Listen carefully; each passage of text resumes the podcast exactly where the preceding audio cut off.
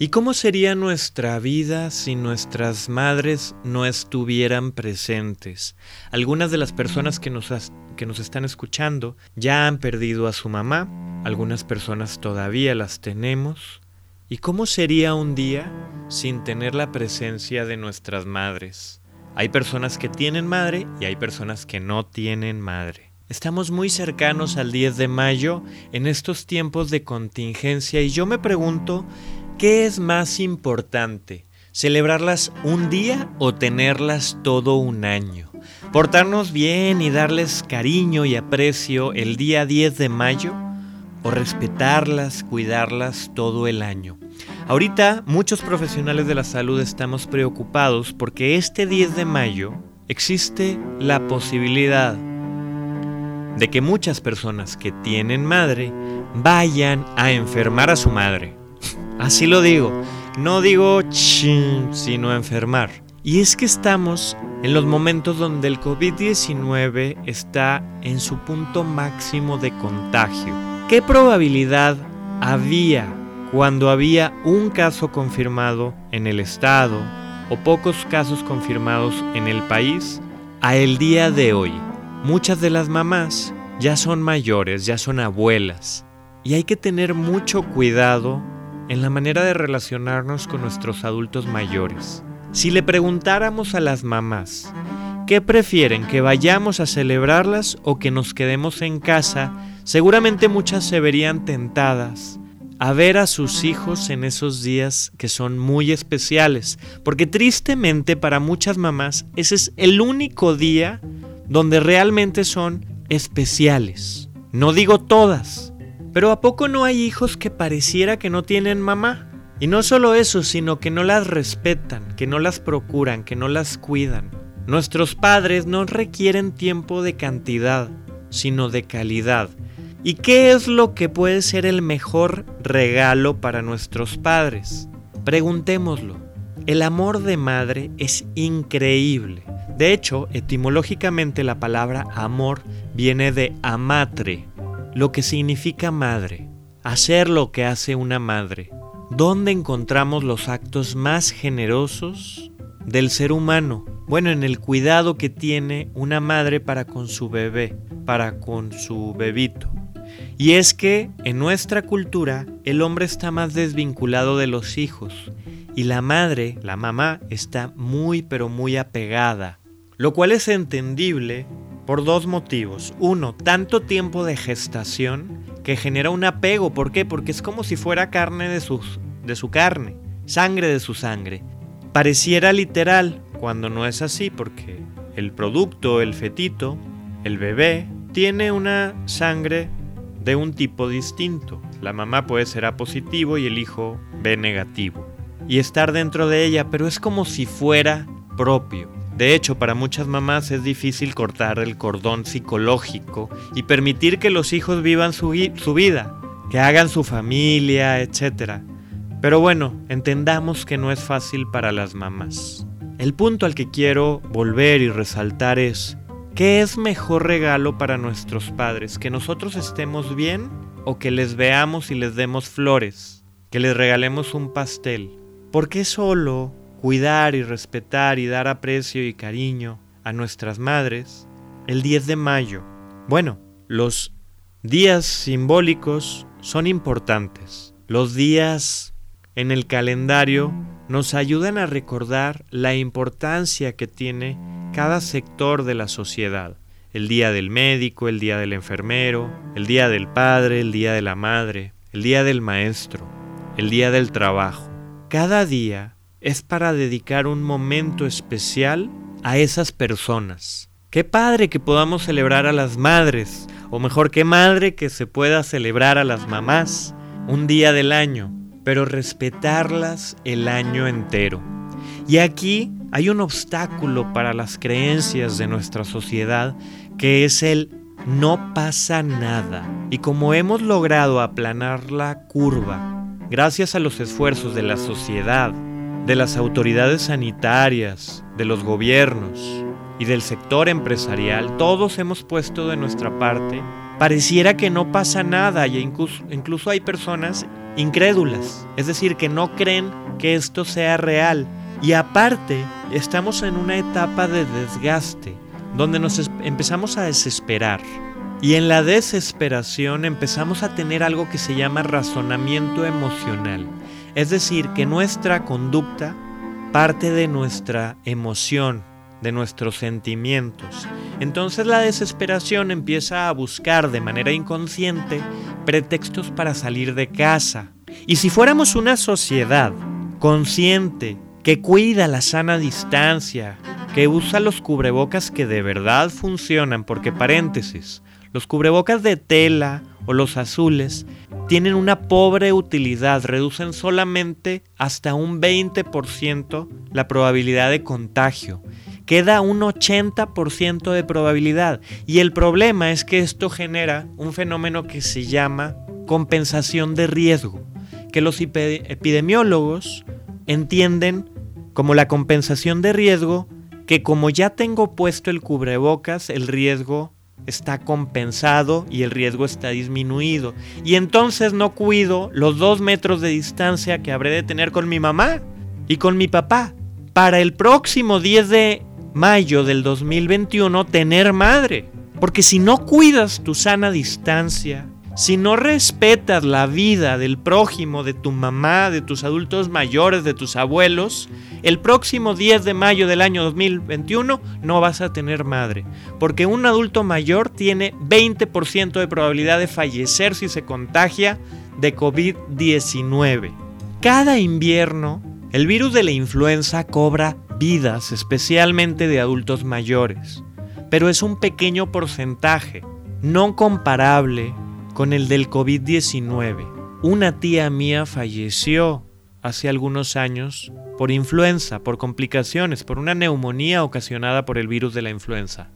Mi abuelita materna falleció por complicaciones del virus de la influenza. ¿En qué fechas? En enero y febrero, que son cuando más virus están presentes en el ambiente. Llegando la primavera, llegando el verano, los virus tienen una menor probabilidad de sobrevivir en el entorno, fuera de las casas. Y hay fenómenos sociales que favorecen que primavera, verano y otoño haya menos virus, como por ejemplo, como, hay, como no hay frío, las, no, no quiere decir que los virus se mueran, sí se mueren, pero los virus no están en la calle, los virus no están bajo el sol, los virus están dentro de las casas. Y cuando hay un clima agradable, las personas pasan menos tiempo encerradas hay mayor ventilación. A diferencia de cuando hace frío, las personas se reúnen en hacinamiento.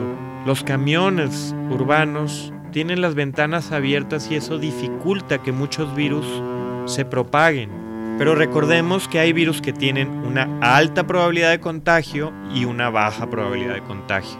Hay virus que tienen una alta probabilidad de contagio pero poca mortalidad, como por ejemplo los de la gripe común.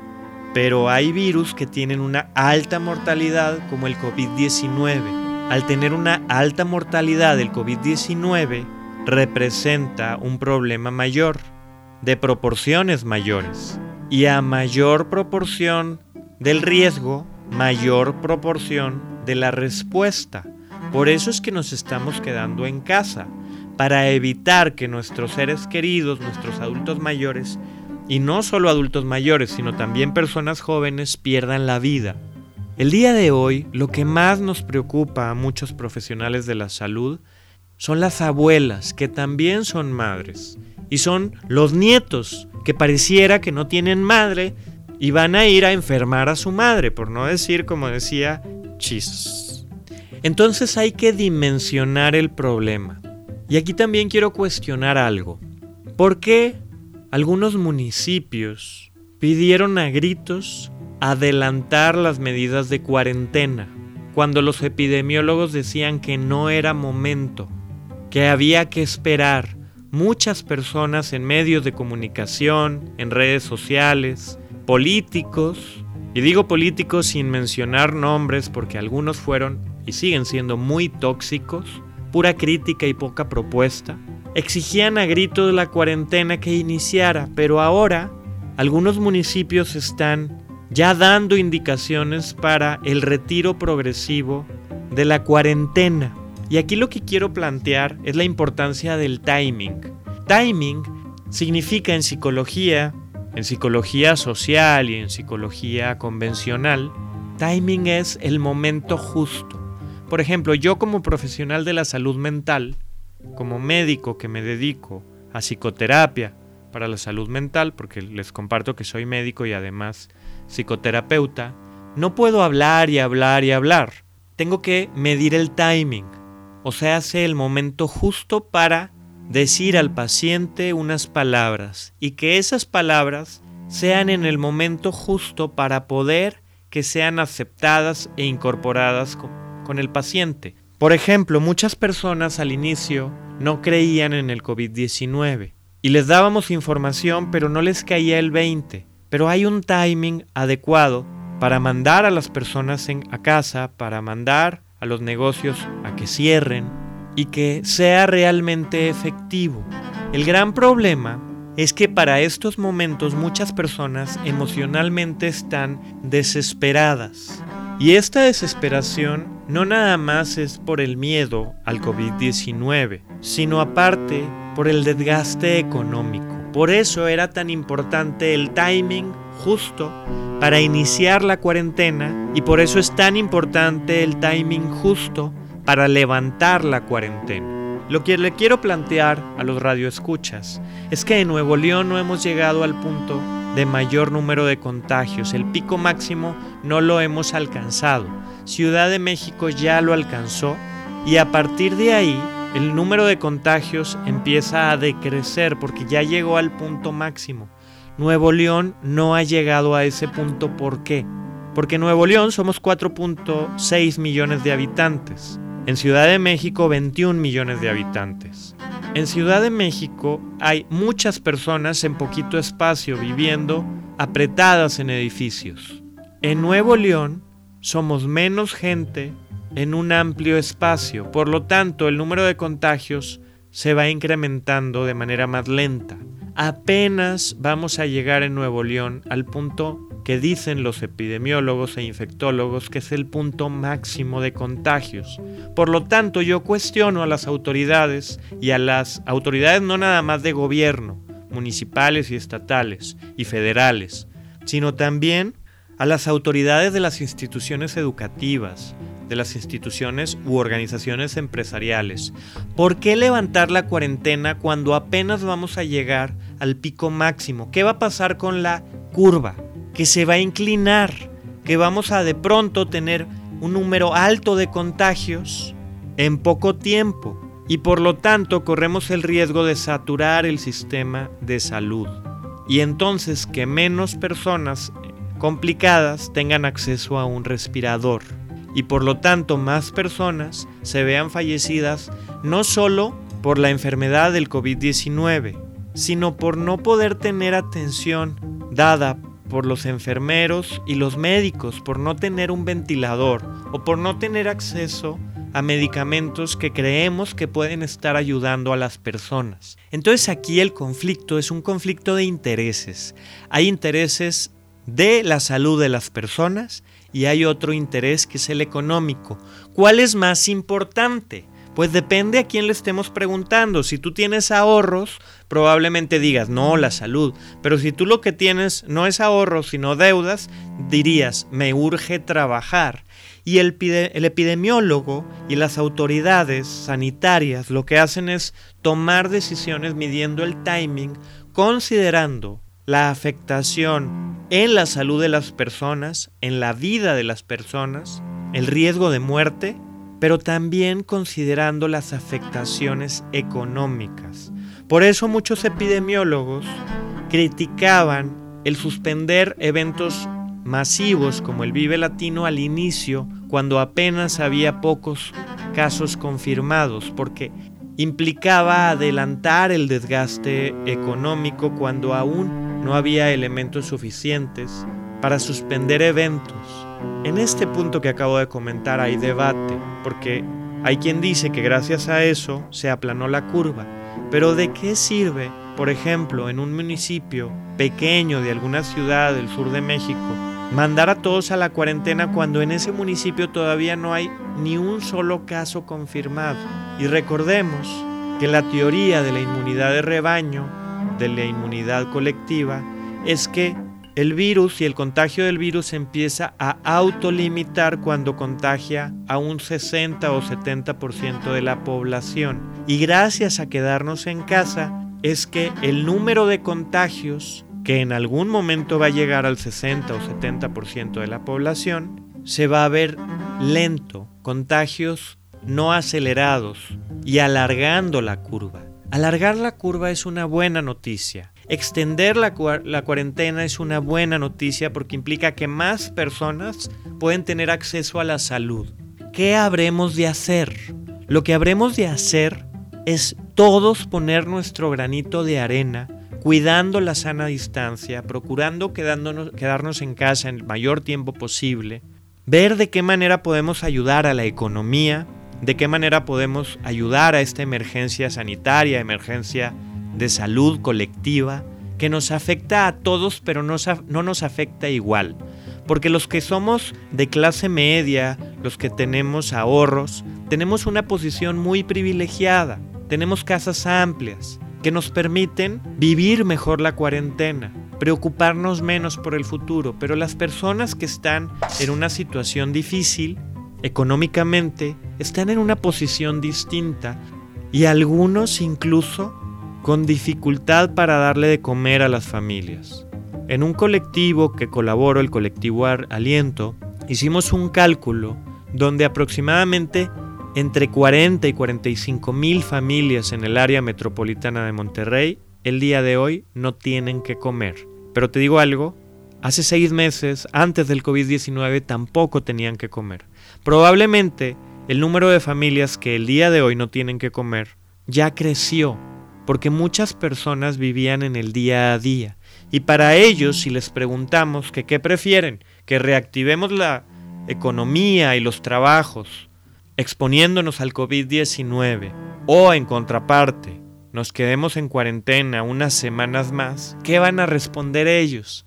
Pues lo que van a responder es que ya hay que reactivar los empleos y la economía, porque hay quien dice que de hambre sí se van a morir, pero esa es una exageración, porque no habría de por qué faltar el alimento.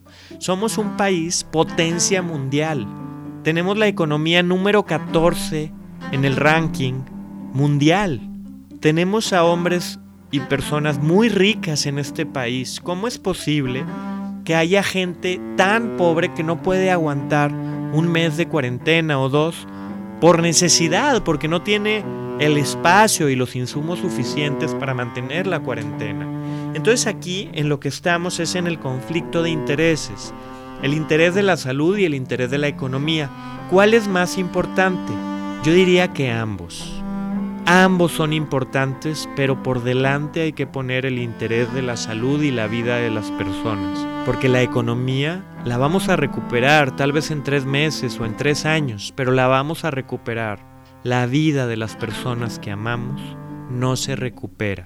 Es por eso que les invito a que este 10 de mayo, de mayo sí tengas madre, pero no la visites. La celebremos con una extraordinaria sana distancia por vía remota y con palabras de afecto les expresemos lo importantes que son para nosotros y lo mucho que les queremos. Cuidemos a las mamás y a las abuelas, tengamos madre, no vayas a enfermar a tu madre, por favor, cuidando que en el 2021 volvamos a celebrar presencialmente a nuestras mamás y a nuestras abuelas. Celebrémosla en los hogares, no en el panteón. Esto suena alarmista, y me parece importante ese sano temor a perder a nuestros seres queridos. Si tenemos muchos granitos de arena podemos juntar un puño.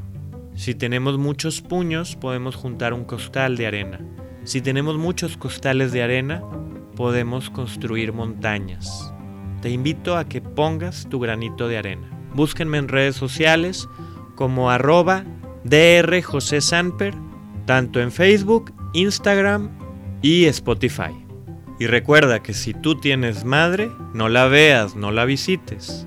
Celébrala vía remota con mucho amor desde nuestras casas.